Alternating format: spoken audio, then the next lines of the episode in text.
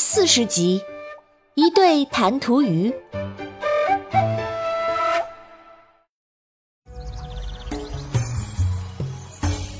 Hello，大家好，我是你们喜欢的安娜妈咪。上集咱们说到小皮波闻到辣味儿，突然从阿妹手中挣脱，蹦到空中裂开，跳出一条奇怪的鱼来。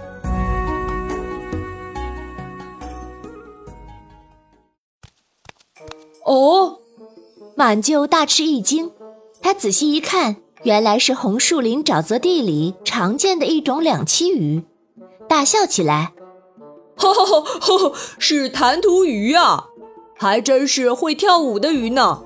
这种公鱼最喜欢在母鱼面前跳舞，跳得好了，母鱼和公鱼就会结婚，住在一起。”阿良问：“凉凉喵闻到了鱼腥味儿，从屋檐上冲下来，向弹涂鱼扑过去。当当看到了，急忙扑过去挡住凉凉喵。小皮波吓得到处乱弹乱跳，阿妹的这颗心也跟着吊起来，吩咐道：“哦哦，凉凉喵，不许欺负小皮波，他是我们的朋友。”凉凉喵只得样样的离开了。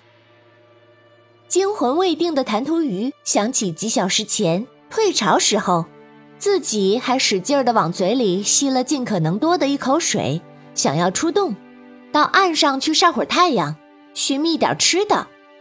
不料刚到洞口，就碰上一只蟹，那只蟹正映着阳光，突鼓起两只贼溜溜的小眼睛，充满威严地观察着四周。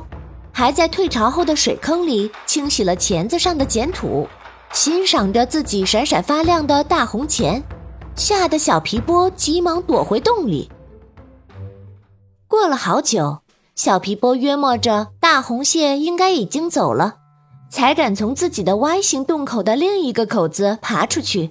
谁知到了洞口，又遇到一只叫不上名字的水鸟，那水鸟长着长长的嘴巴。正在顺着洞口往里刨，吓得小皮波又一次深深地躲进洞底。那时，另一只公弹涂鱼早已伏在洞口观察了许久，见红钱蟹和长嘴鸟都十分有耐心，没有要撤的意思，于是便想了个办法。他一下跳出老高，先在红钱蟹的身边跳来跳去，还甩着尾巴嘲笑它抓不到自己，惹得红钱蟹大怒。拼命地朝着公鱼的方向横过去，弹涂鱼明显速度比蟹要快很多，又事先有预谋，于是早早就又跳到了长嘴鸟那里。他假装傲慢地摆着尾巴，嘲笑长嘴鸟抓不到自己，于是长嘴鸟也生气地朝公鱼跳跃的方向捉来捉去。公鱼急忙把长嘴鸟引向红钳蟹的方向，长嘴鸟看到了急速横过来的红钳蟹。他发现想要捉住弹涂鱼真的太难了，于是改了主意，决定先吃了红钱蟹。红钱蟹看长嘴鸟想要捉自己，吓得立马调转方向，一溜烟跑了。长嘴鸟急忙追过去，终于把红钱蟹和长嘴鸟骗走了的公弹涂鱼松了口气，喊小皮波出来玩儿。小皮波知道讨厌的红钱蟹和长嘴鸟都走远了，才敢跳出洞来。外面阳光明媚，空气清新，公鱼还跳起欢乐的舞蹈来迎接它。那一刻，小皮波觉得自己是世上最幸福的鱼。如今，连藏身的小皮球都裂开了。阿良好奇地问：“满舅，鱼离开了水怎么能活呢？”满舅想了想说。哦，这种鱼可以藏在树干上，它的鳃可以藏水，够它在树上待好几天的了。现在看上去它是渴了，给它喂点水吧。阿妹端着水杯想给弹涂鱼喂水，可是小皮波受了惊吓，左蹦右跳，窜到椅子底下去了。阿妹好奇地问：“哦，满舅。”小皮波是男的还是女的呢？满舅笑了笑说：“哈哈，小皮波是鱼妈妈，你看它的颜色多漂亮呀！阿良很担心这被分散了的一家人。明天我们送鱼妈妈回红树林去找鱼爸爸吧。嗯嗯，要的。阿妹答应着。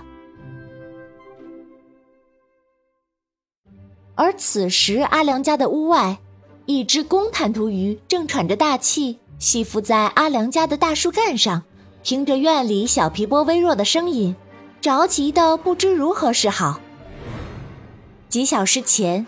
他们经历了那么多危险的事情才能在一起，他还在红树林浅滩上筑好了沙房子，跳着舞，就等海浪把鱼妈妈送过来，迎入新房。夕阳西下，无限美好。然而相见恨晚的他们，谁也不知道危险正在一步步向他们靠近。小朋友们。阿良他们能顺利把鱼妈妈送回鱼爸爸身边吗？下集安娜妈咪精彩继续哟！